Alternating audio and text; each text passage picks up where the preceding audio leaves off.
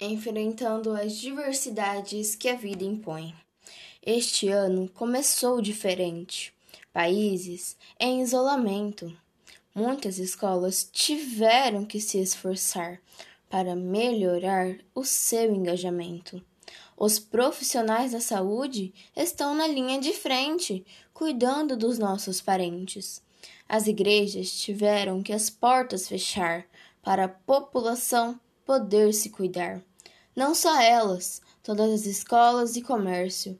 Todos ficamos imersos, imersos na expectativa de como será a nossa vida.